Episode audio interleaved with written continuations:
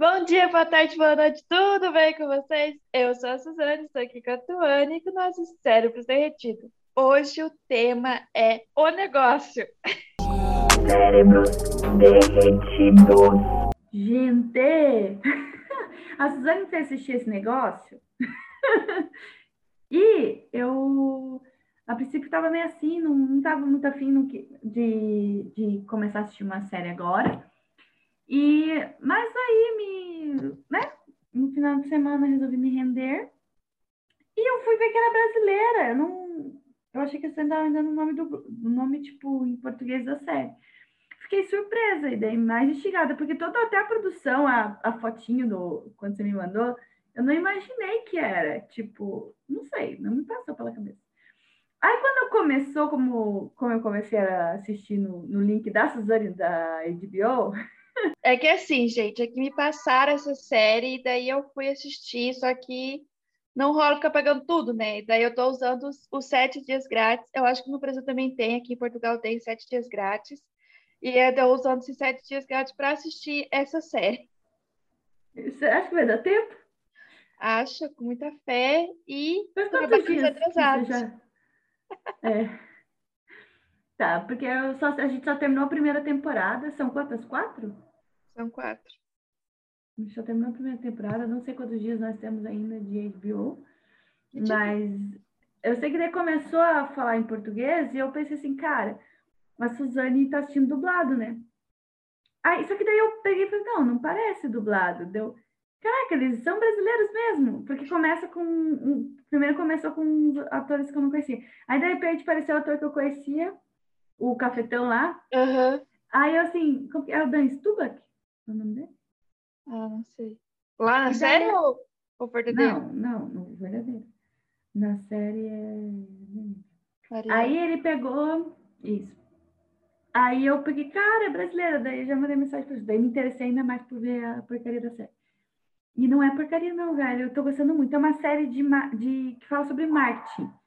E elas são prostitutas e elas começam a aplicar as teorias de marketing na prostituição e começa tipo a dar certo, mas assim é, é muito legal porque você aprende teoria de marketing na prática.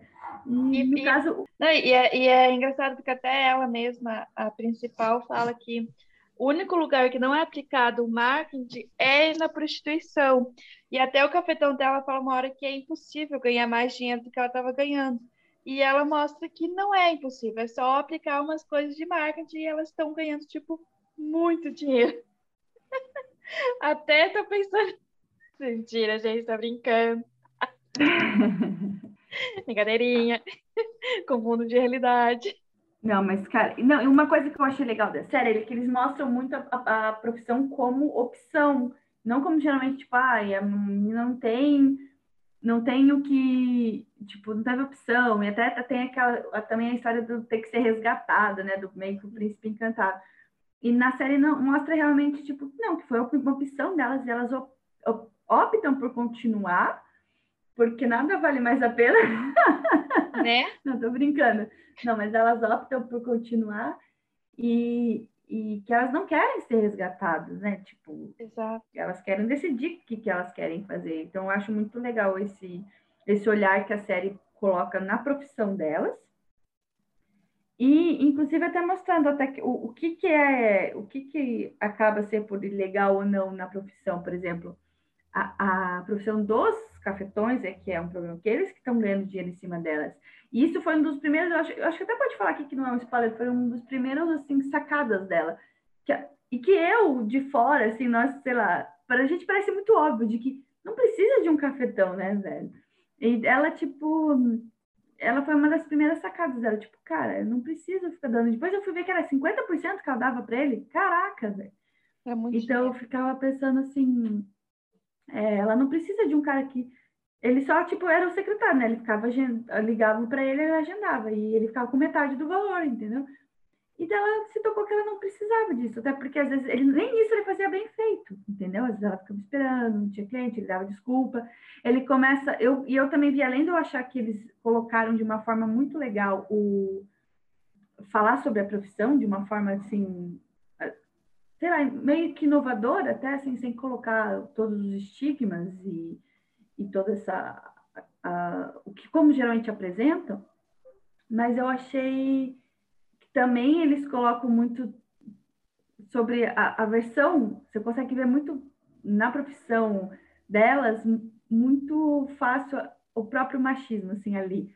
Porque você pode ver que, tipo, elas são, e, e, não só o machismo, mas como ele funciona, como ele diminui a mulher, e elas, e elas não percebem o quão diminuídas elas estão, e aceitam, porque sempre é assim. E às vezes é, é difícil de enxergar, e quando muda o paradigma, é que você, poxa, mas por que que era daquele jeito? Porque ela precisava do cara para marcar não precisava dele, senão ela podia ganhar 100%, porque ela, ele só atendia telefone, e ela conseguia marcar mais, porque ela era melhor no trabalho dele do que ele mesmo, que é tipo, aí atrás de cliente, entendeu? E, e, ela acabou sendo muito melhor, e, e, no valor ela provou que ela conseguia tanto mais cliente, quanto ela provou que ela conseguia é, a, é, aumentar o preço, sabe? Como ela conseguia inovar em muitas coisas. Então, mas assim que ela tentou desvincular disso, sair do, do quadrado, né? Sair do como é feito, as primeiras coisas que aparecem é tipo, você não vai conseguir, não é assim que é feito, nunca, ninguém fez dessa forma antes, sabe? Tipo, você, ninguém vai te levar a sério. É, e acaba e sendo uma, um problema que a mulher geralmente tem, né? Isso que eu ia falar, do... tipo, tudo bem, tipo, se você tirar dela da profissão de, de prostituta e colocar ela em qualquer outra profissão, como uma advogada, você vai começar um escritório novo, sozinha. Vamos falar, não vai dar certo. Você precisa de alguém. Você, tipo, então, as, as mesmas desculpas é para qualquer profissão. É só porque você é mulher, sozinha, sozinha, né? Tipo, uhum. achando que você garante, e realmente você se garante, porque ela uhum. se garantiu. E, e ela começou a, a, trabalhar com outras meninas e ela não cobrava com essas meninas. As meninas levavam 100%. Só as sócias dela ali que elas dividiam lucro depois, mas as meninas ficavam com 100%. Então, porque ela, ela também queria mostrar para as outras meninas que elas podiam sair desse do quadrado e, e, ser diferente, né? E por isso que daí o que ela faz não é crime, né? Porque ela não está explorando as meninas. Ela, ela só dá, tipo, ela consegue os clientes e indica para elas. E delas escolhem ou não, e elas já fazem isso, né? E, e elas ganham 100%, então é óbvio que elas vão preferir, elas têm mais liberdade, elas são. Ela acaba mostrando para todo mundo que. para as outras que elas podem conseguir por elas mesmas. Só que outra coisa que, então, gosto de falar, acaba mostrando um espelho do que é em tudo, né? Mas ali muito mais forte né, nessa área. E, e também o quanto, porque assim, pô, se você for ver o cara lá é um fracassado, o tal do cafetão dela, que eles chamam, na verdade, de booker, né? A gente aprende bastante, a gente não tá, só aprende estratégia de, de marketing como um monte de nomenclaturas do mundo da prostituição. Mas ele fala. É, o, o, você vê que ele é bem, tipo, bem perdedor, assim, tipo, ele não faz nada demais e você acha, nossa, você não vai conseguir sem mim. Mas só porque é um homem branco ali, tipo, que ó, se sem mim não vai dar certo.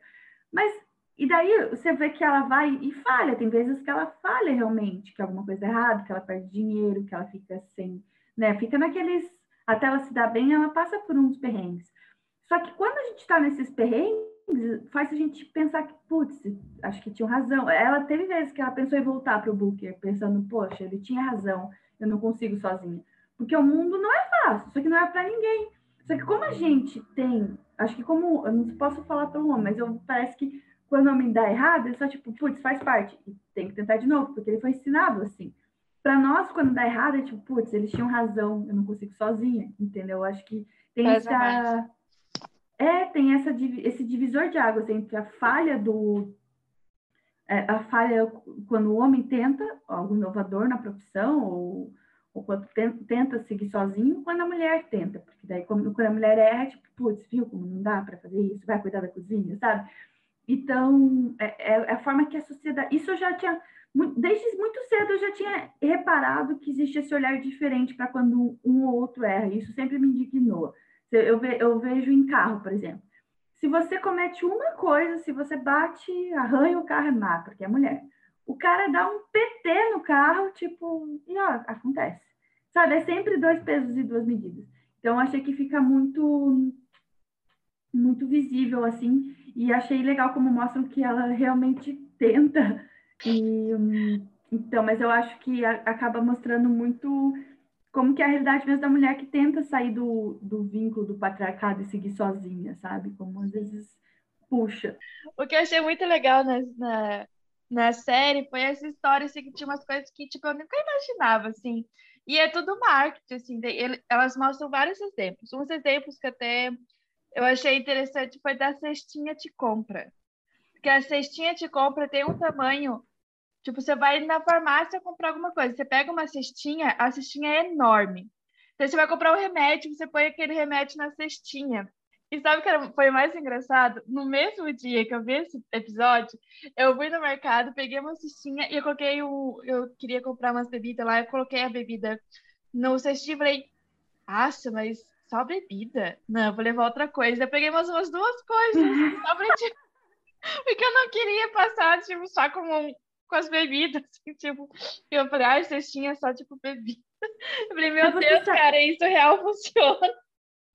Mas assim, você falou que não sabia dessas coisas, mas você não sabia nem, tipo, você sabe que no mercado é tudo preparado para você gastar. Ah, isso, isso eu sei, isso eu tive, tive até acho que na faculdade. É, tipo, sei. a forma como o corredor tá, onde as coisas estão. Não sei se você cuida disso. Esses dias até estava falando com uma pessoa sobre isso, que ela, ela viu na internet e falou: Nossa, olha que loucura, eu nunca pego, eu nunca olho para baixo ou para cima nas prateleiras, ela só olha o que está no meio. E hum. o que está no seu, na sua visão é. é o que você. É, na altura do olhar é o que eles põem as marcas mais caras, as marcas que eles querem vender. Não, e sabia que. E, e eu não, eu, a minha busca no mercado é tipo, o preço mais barato. E tem as marcas que é, nunca estão, você nunca vai ver a prateleira cheia, tipo de Nescau, Todd, essas marcas mais famosas, nunca tá cheia, para dar a sensação que o pessoal tá comprando aquelas marcas. Isso também uhum. tem. E uma coisa que eu vi também, não na série, mas tipo, que eu vi que também é de marketing, é tipo, você entra num shopping eles meio que já sabem qual que é o caminho que você faz. Normalmente você vira para a direita, eu acho que é direita que se vira normalmente. Então, as melhores lojas, as lojas mais caras, sempre estão para esse caminho que o nosso cérebro faz automaticamente, assim, tipo. Então, tudo tem, tem estratégia. Até a escada rolante no shopping tem estratégia para você.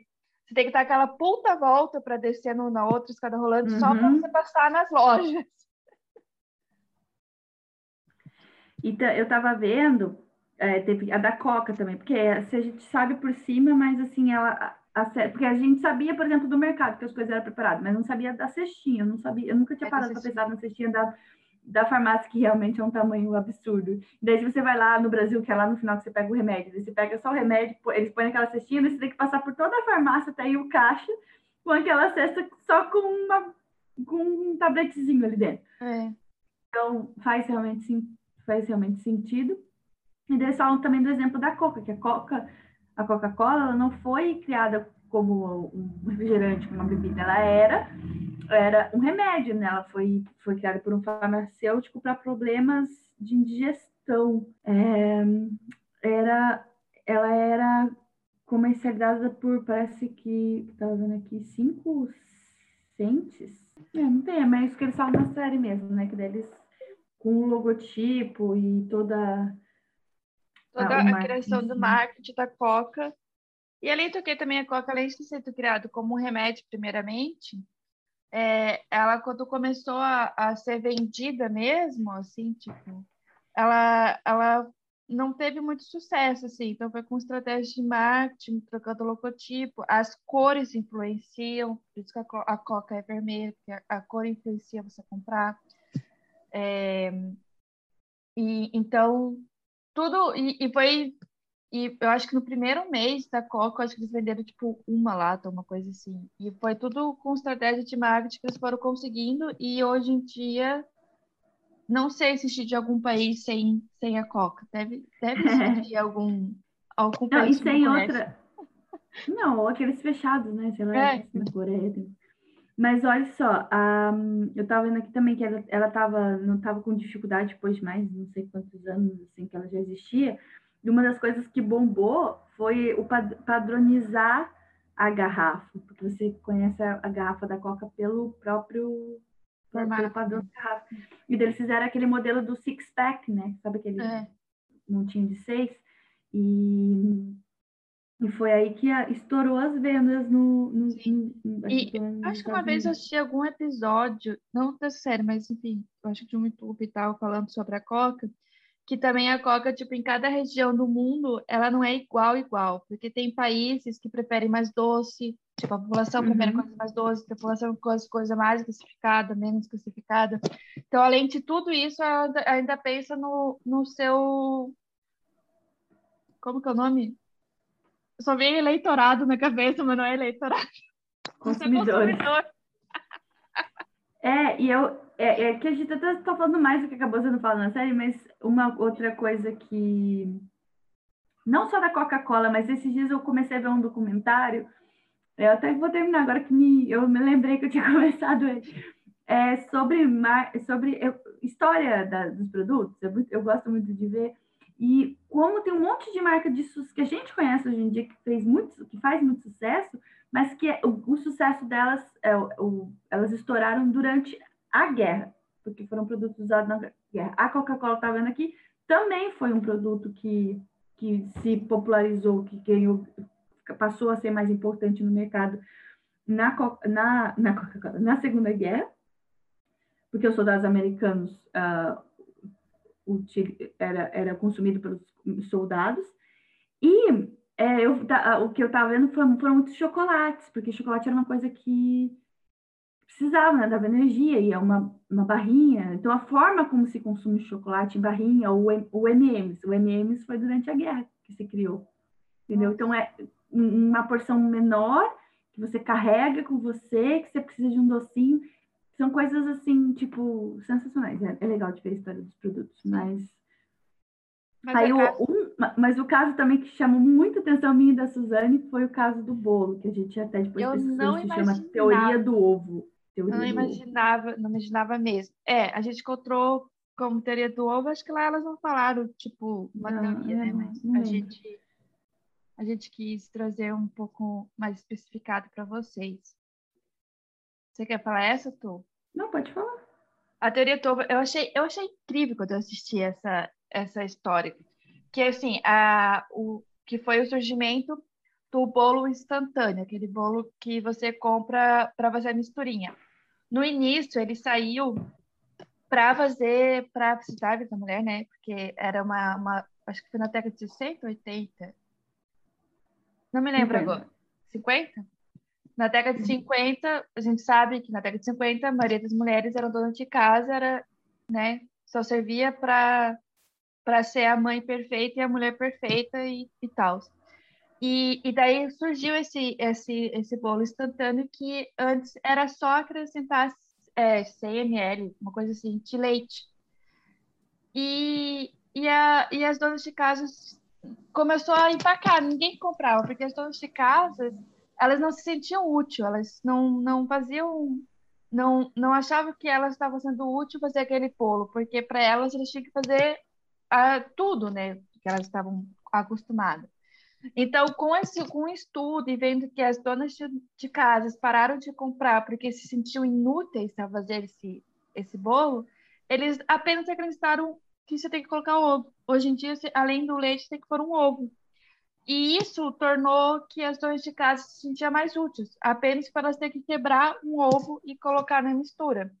E, e, eu achei incrível isso, porque, tipo, é uma coisinha, e eu já fiquei pensando, cara, por que, que colocar ovo? Por que, que você não tem que colocar um leite e pronto? É muita coisa para pôr. não, e hoje em dia tem que colocar margarina, né? É leite, margarina. É eu não sei, é que eu não sei se se é a mesma, mas. É, mas é, eu acho que deve ser eu, depende da marca. É, eu, eu achei, achei muito que... louco isso. Como é, na verdade, nem o marketing e a psicologia eles andam ali junto, né? Porque na verdade é mais pela. Daí, nesse caso, quem realmente quem achou a, te, a, a teoria do ovo ali foi um psicólogo, um psicanalista, assim, que viu que, tipo, bom, para fazer as pessoas se sentirem úteis fazendo esse bolo, engraçado que, tipo, você pensa a princípio querendo vender as coisas que as pessoas vão querer o mais fácil possível. Mas você tem que mexer ali com o psicológico delas, porque o mais fácil possível não vai animar elas a fazer. É, é muito. Então, até nós pensaríamos, nossa, não era melhor já vir pronto? Mas não. E se for ver, eu tava, quando eu estava pesquisando sobre a teoria do ovo, também fala assim: porque você poderia comprar um ovo pronto. Às vezes, com o valor que você vai gastar para fazer o ovo, né? E até com os ingredientes, a diferença entre fazer o, e comprar o ovo pronto, mas valeria mas, muito mais a pena financeiramente comprar o ovo pronto. Mas a gente está falando de uma mulher de 2021, né? Uma mulher de, de lá da Não, mas é o que eu estou falando. Até é. hoje em dia, é. se você for ver, é mais fácil. Era, era mais vantajoso você comprar o ovo pronto. Mas ainda assim se vende muito o bolo instantâneo. É que, é, é que a pessoa vai ter que fazer, sujar, colocar. Então, como a psicologia realmente, tipo, ela tá, tava certa nisso, Sim, né? É, é, é incrível, incrível. Aí outra teoria que eles falam, é, teve, teve essa teoria do ovo, a outra teoria que elas, que elas encontram né, estudando marketing é o, a da teoria do oceano azul. É o Azul, né? Que elas acabam até é. dando o nome da, da empresa da empresa delas. delas Porque elas, elas realmente fizeram um negócio, por isso que até o nome é o negócio. Mas elas fizeram uma empresa e elas trabalham, tem secretário, tem escritório e, e, e, e estratégia de marketing. Que nenhum, mostrando como é importante uma estratégia de marketing no negócio, que não é só você ir fazer ele vender, você tem que focar no que você vai fazer. E, e qual é a sua focar no qual é o seu, seu objetivo, né, para você ter uma estratégia.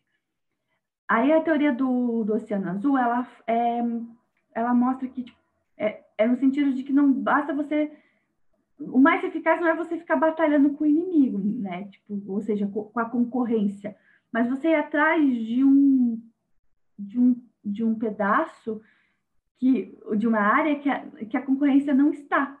Você atingir um lugar que não tem concorrência que seria o oceano azul do Marte. Você chegar num terreno inexplorado, nesse caso, no, mar.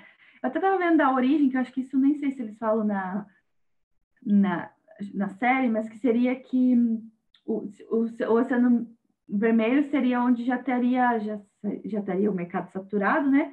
Que é, que é onde já teria sangue derramado pelas batalhas. E o oceano azul seria onde já dá para você nadar livremente nas águas inexploradas. Então, ela, qual que é o exemplo? Você lembra qual é o exemplo que ela dá? Ah, do Circo de Soleil. É, do Circo de Soleil. Pô, você pensa que não teria como inovar o circo, que é uma coisa tão antiga, né? Não, eles, o Circo de Soleil inovou e chegou onde nenhum circo no, no mundo já chegou. E eles fazem é, apresentações em lugares em que nenhum outro circo faz. Então, eles são, tipo, eles não têm concorrência.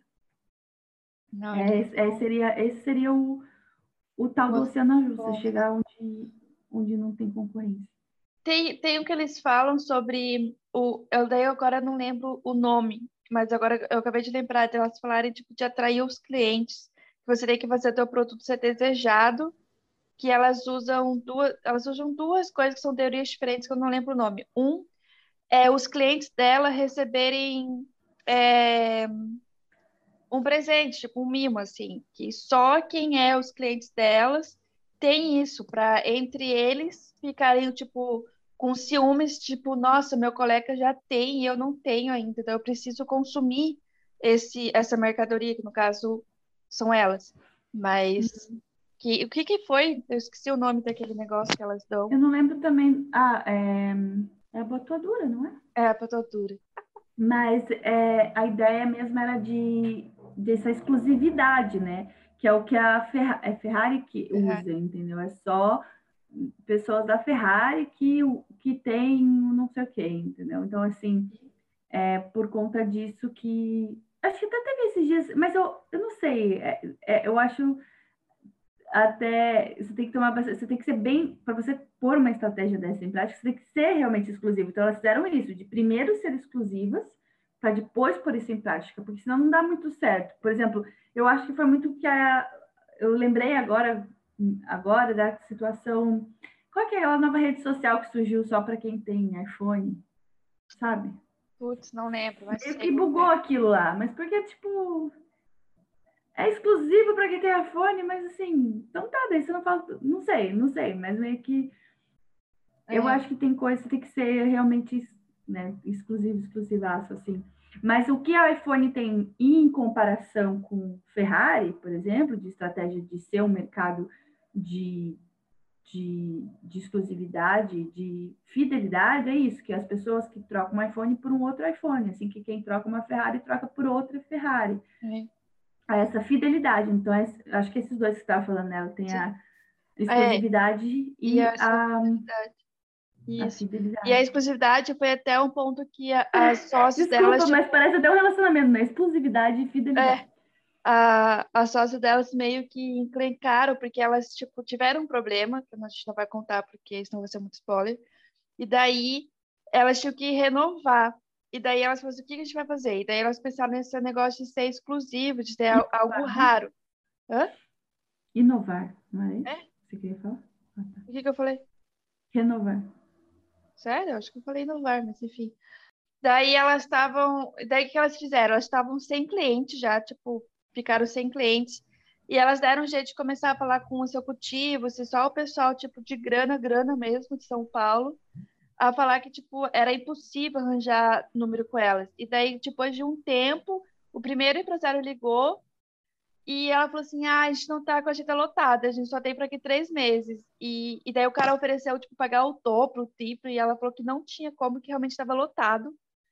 E ela recusou. E as, as as sócias dela ficaram tipo, meu Deus, a gente tá sem, a gente precisa, porque a gente tá sem, a gente tá sem ninguém faz muito tempo e tal, e, e isso ela começou dela, começou a falar com dois, três, quatro, foi ligando, falando que não tinha horário, até ela, tipo, ligava e falava assim, olha, é, é, surgiu aqui um cancelamento, se o senhor quiser, a gente pode encaixar você agora e tal, até um, que esse que ligou por primeiro, o dia que ela falou, ligou e o horário, ele não podia, falou que tinha uma reunião, então ela, ai, que pena, então eu só daqui três meses mesmo.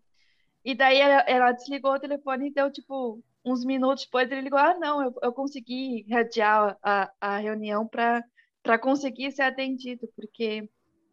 E eu achei que foi, tipo, uma estratégia boa, assim, tipo, apesar delas passarem dificuldade, estavam sem dinheiro, praticamente, né? Elas já estavam gastando o que elas tinham guardado, mas mostrou que às vezes o dinheiro no momento não é não é garantia de nada, né? Você tem que pensar no futuro e não no agora. Então elas recusaram para um bem maior. E aí outra estratégia que eu lembro que acho que foi já no final da primeira temporada, que foi do tal do share of wallet, que é eles não traduziram literalmente, é... não lembro como eles traduziram, mas é o quanto é, em vez de carteira, eles traduziram de, por salário, né? Tipo, quanto que você. Quanto que cada empresa. A ideia que se apresenta assim, a ideia dessa teoria do share of wallet é assim: cada um, cada produto que existe no mercado, ela, ele vai ter uma porção do salário da pessoa. É, e, a, e, cada um tem que se contentar, porque ninguém vai ter 100% do salário da pessoa, né? Porque as pessoas precisam de, de diversos produtos, precisam, entre aspas, né? E, e daí elas vão, elas vão ter que pegar o saláriozinho delas, o saláriozão, e dividir ali pelo que elas vão usar. Aí, é, a ideia de cada companhia seria pegar o máximo de porção possível, né? Então, é como você. É de novo também entrar no inexplorado, eu acho, para poder para pôr essa em, pra, em, prática, que foi o que elas fizeram. Até não sei se deu explora, mas é isso, sair do que normalmente se, se faz na profissão e para uma, um, uma outra área inesperada para justamente conseguir é, cobrar mais e, e, e, ter uma porção maior ali que o, o consumidor vai gastar, consumir do salário dele naquele produto. É. Acho que agora eu lembrei de uma outra teoria que eu, eu também não lembro o nome técnico, mas foi como elas conseguiram os primeiros clientes, que foi usar é, você tem que ver onde está o teu cliente, um cliente potencial, é, o teu cliente potencial e fazer uhum. com que apareça para ele, surja para ele a oportunidade de fazer. Ela daí ela deu exemplo que o mercado americano lá aumentou as vendas é, de uma cerveja porque sexta-feira à noite os maridos saíam do, da, do trabalho passava no mercado comprar fraldas. Daí essa empresa de cerveja começou, começou a colocar as cervejas perto das fraldas. E com isso aumentou as vendas, porque eles iam lá no foco das fraldas e do lado estava cerveja. Então, automaticamente, eles pegavam as cervejas. E elas colocaram isso em prática, não vou falar muito como, senão é muito spoiler. Mas elas colocaram isso em prática, elas, elas conseguiram colocar em um lugar que tá, os, tem clientes potencial e que, e que deu muito certo. Foi quando elas começaram a ter, isso foi no início, mas começaram a ter, a ter os clientes delas. Isso eu achei sensacional. Na verdade, bem no começo, já que ele, né, é. começa tudo, é, foi bom que você lembrou, porque esse exemplo foi muito bom da cerveja, que é, é o que a Suzane falou do potencial do cliente, para como você faz o potencial virar o cliente, né? Porque você pode ter um monte de clientes, potenciais clientes, que iriam te contratar se tivesse oportunidade, se você aparecesse na frente dele. Mas, se ele não te vê, ele só vai ficar como potencial. Você ter um monte de potencial é ótimo, mas se você não transformar aquele potencial em real, Exato. não vale nada, não vale nada você ter um monte de clientes. É, e agora eu lembrei que eu acho que elas chegaram nisso por causa que elas fizeram. Como que é o nome, tipo, de conversar com os. Com os com... Eu tava tentando lembrar se isso foi antes ou depois. Eu não... É, eu não lembro se foi antes ou depois, mas eu acho que foi antes. Que elas começaram, é, foram escutar. Tem um nome específico, nome não. técnico, eu não lembro o nome. Que elas até procuraram uma empresa para isso, que é escutar o cliente, assim, escutar as pessoas mas é claro que eles não vão saber que eles estão falando diretamente para essa empresa, né? Então é uma reunião que acontece com várias várias pessoas envolvidas e tem vários tópicos, assim, ah, eu trabalho, educação, é, é, o que você acha de exercício físico, não sei o quê, sobre, sobre sexo, e daí um dos tópicos dessas conversas, assim, era sobre o profissional de, de, de sexo.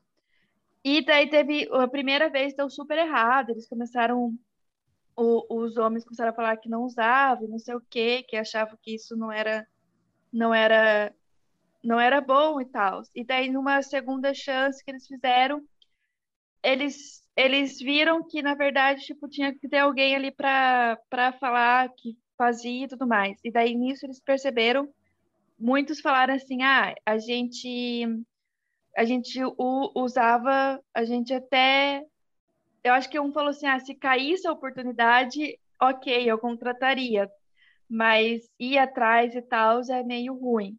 Mas se fosse algo que surgisse assim, sem eu ter que correr muito atrás, é, eu contrataria. E daí eu acho que foi por isso que elas tiveram essa ideia, não foi?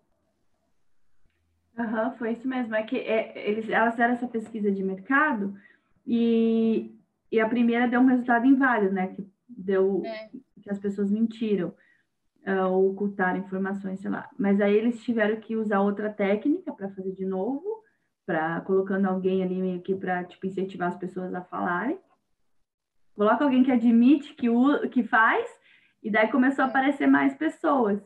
E aí eles dão a própria opinião deles e, mas começam a falar o tipo, daí aí do, do bolinho ali tem só dois que tipo falam que não não, é. não utilizam os serviços das é, é, das prostitutas e daí não não utilizariam, nunca utilizariam, daí eles ficam nunca, mas e se aparecesse no seu, é. né, tipo, se aparecesse na sua frente, ah, não, daí, né, se caísse no seu colo, aí, aí sim, ou seja, são clientes potenciais, só que me menos potenciais, né? Eles não eles não estão eles não estão atrás, mas assim, se não tivesse, ó, tem aqui um tempo, o dinheiro, que é o, é assim que elas acham, né? É, acho que essa parte até, não sei se dá para, acho que dá para falar. Você já deu um spoiler mais do final, eu vou dar um mais do começo, que é do de usar quando tem overbooking nas companhias aéreas.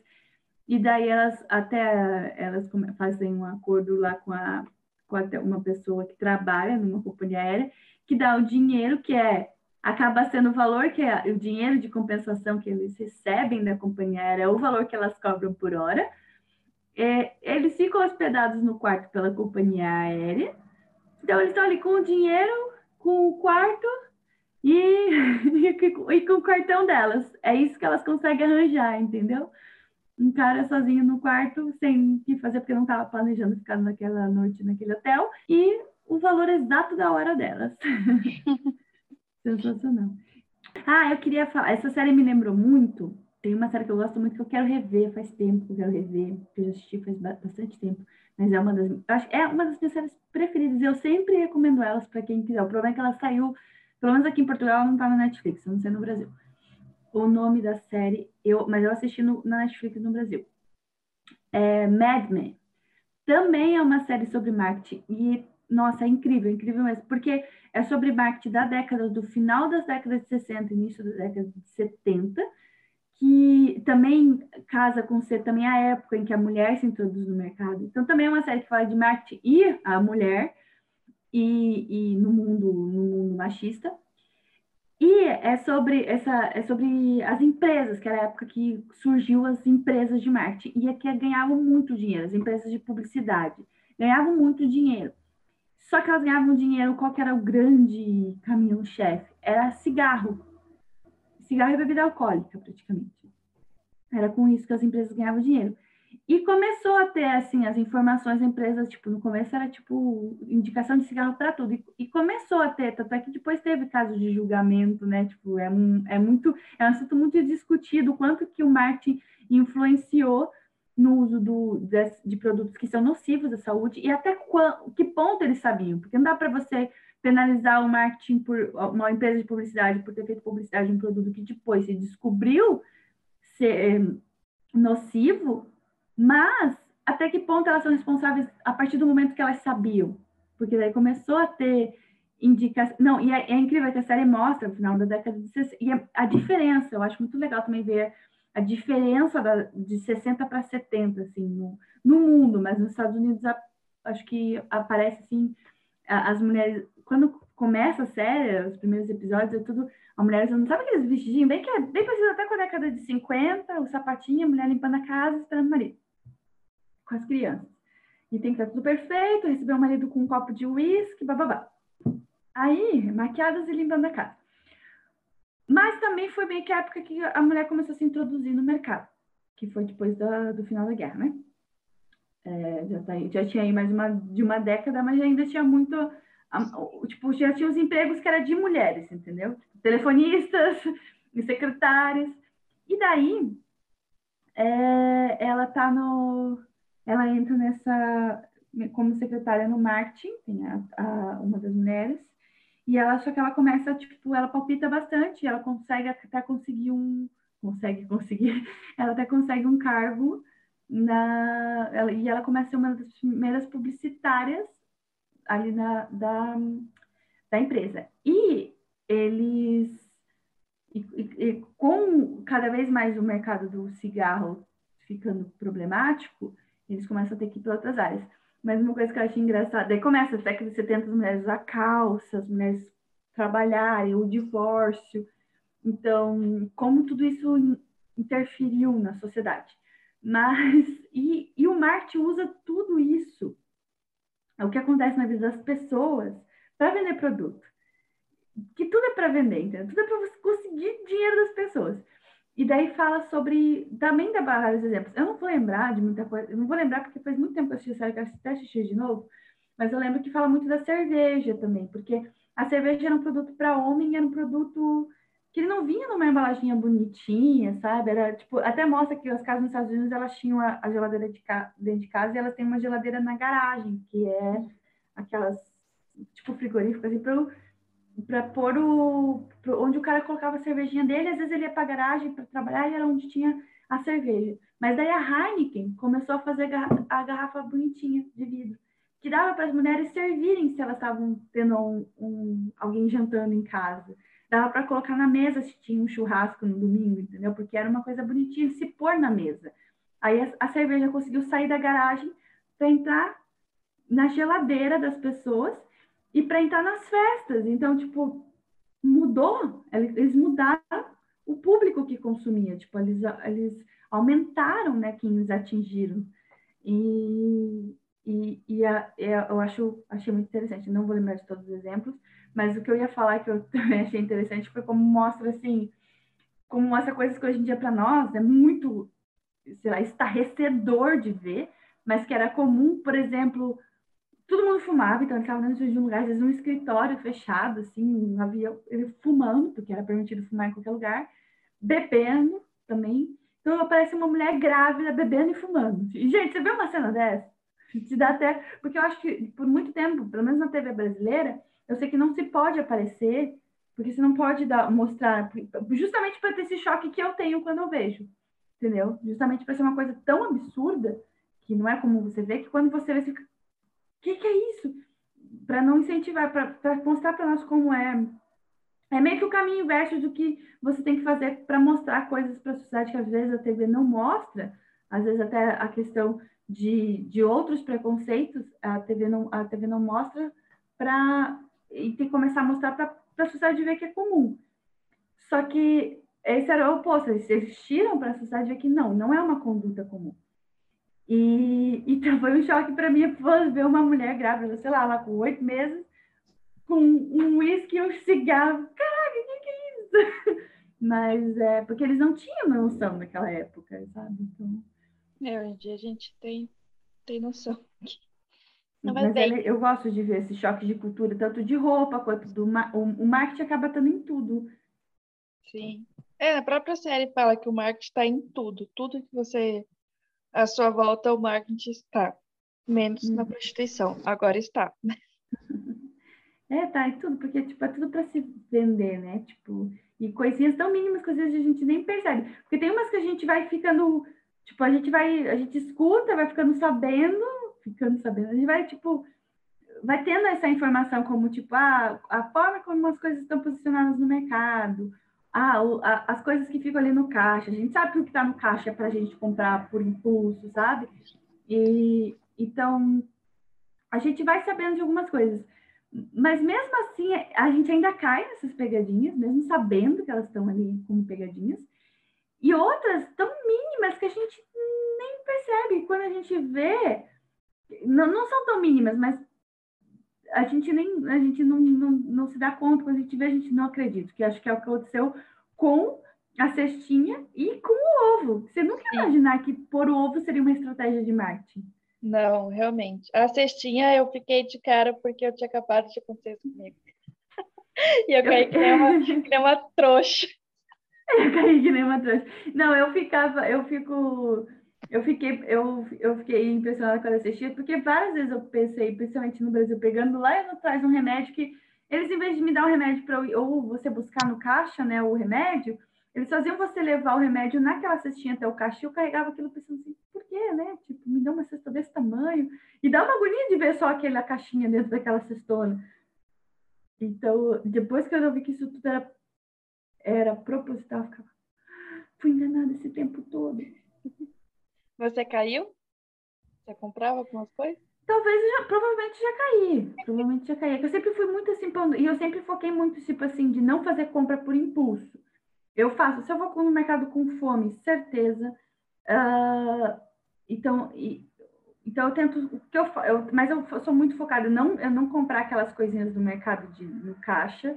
Ah, um chicletezinho, um chicletezinho. Eu tento, eu não, eu foco em não essa coisa está em promoção só para pegar se era uma coisa que estava na minha lista, porque não faz sentido eu pegar. Esses dias eu comprei um morango em vez de R$3,99. Ah, morango e uva sempre compro na promoção. E tava R$1,20. E já tinha morango em casa. Mas, gente, é. de R$3,99, que são quase 30 reais. 4 vezes 7, é. 7, 14, 21. É, eu compro. Você, eu Sempre compro. Você tava um e pouco, tava sete, tava sete, um, um, quarto do valor, entendeu? Aí eu fui lá e comprei. Isso que eu nem gosto de morango. Não, mas é que eu faço bati... eu faço no... eu bato no leite, aí eu leite, banana e morango. Aí... Leite condensado. Sim, também. Então, então assim, é só, só uma promoção assim para me pegar, entendeu? Com uma coisa que eu vou consumir entendeu? Porque daí, mesmo que eu vejo uma super, esses dias eu acho que, eu nem lembro o que, que era, mas uma super promoção, o negócio estava num valor absurdo. Mas se eu não consumo no meu, não era uma coisa que eu ia consumir, eu não compro, entendeu? Ah, não, eu tento, pelo menos.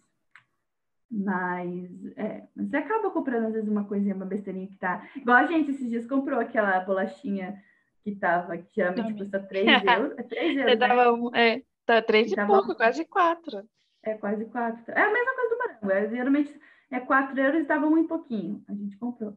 Daí eu olhei coisa você que a e gente falei gosta, assim, que a gente come, que é um? porcaria, mas que a gente não iria comprar naquele dia. é. Não, a gente foi atrás de porcaria.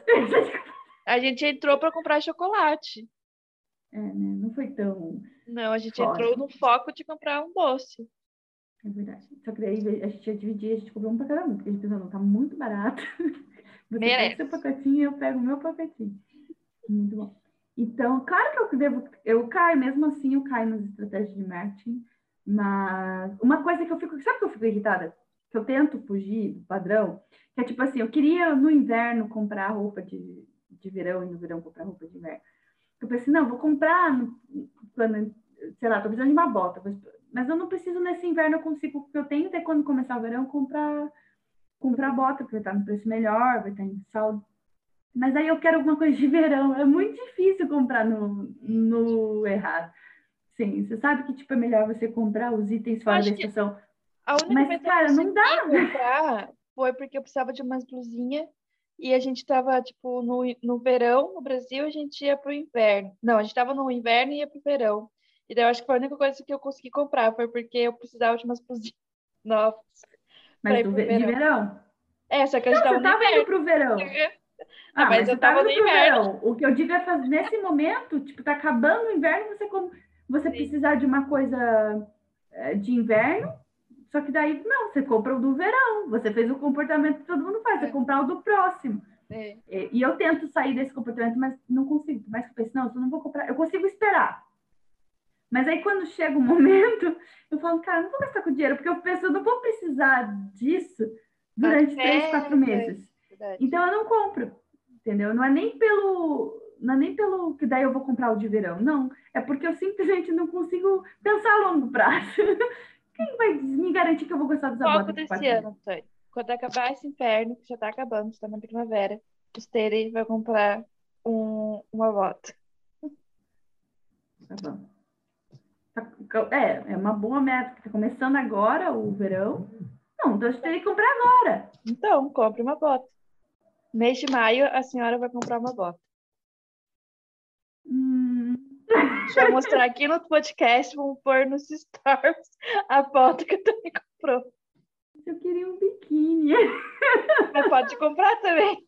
Não, mas eu não tenho dinheiro para os dois. A Tecada Vamos ver, no próximo episódio, em maio, a gente vai descobrir. A Tuane comprou uma bota ou um biquíni. A Suzane tem que comprar o biquíni. Ai, Deus. Ah, tá. Eu posso me ferrar e comprar um negócio que eu só não vou usar em quatro Você meses. tem biquíni? Eu não tenho. Eu vou só calça um sutiã pra mais. praia. Ai.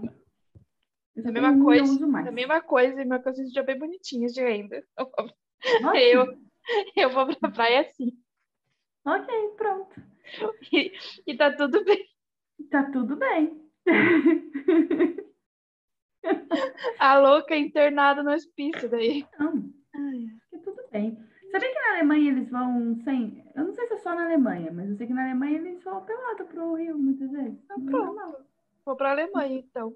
Porque, sabe o que? Eles não fazem igual a gente, tipo, é um ritual ir pro, pro Rio. Tipo, vou pro Rio pra a- passar o dia, a gente vai, é, é um evento, né? Eles estão, tipo, voltando do trabalho ou indo pro trabalho, tá? Eles tiram, estão de terno, estão de vestido, de vestido, estão de roupa normal, eles tiram, entram, mergulham, saem, põem a roupa. Normal, é o que devia ser na vida, Tipo, né? Pra que gastar é, dinheiro pra comprar uma roupa pra entrar no mar? Por que, que tem que ser um evento, né? E que eu nem vou entrar no mar porque o mar aqui é gelado. Não, porque aqui às vezes eu até, tipo, pôr o biquíni, é canga, e daí protetor, e daí leva um lanche, e daí cadeira, e daí... é todo um ritual. É. Eu queria encerrar esse episódio, Su, uma, sei lá, uma frase ah, de estratégia de marketing. ah, a frase é do Tom Fishburne, que é um cartunista, cartunista especialista em marketing digital. O melhor tipo de marketing é aquele que não parece marketing.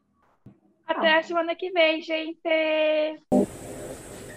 Nos sigam no Instagram, Facebook, é só procurar Cérebros Derretidos e ficar por dentro de tudo.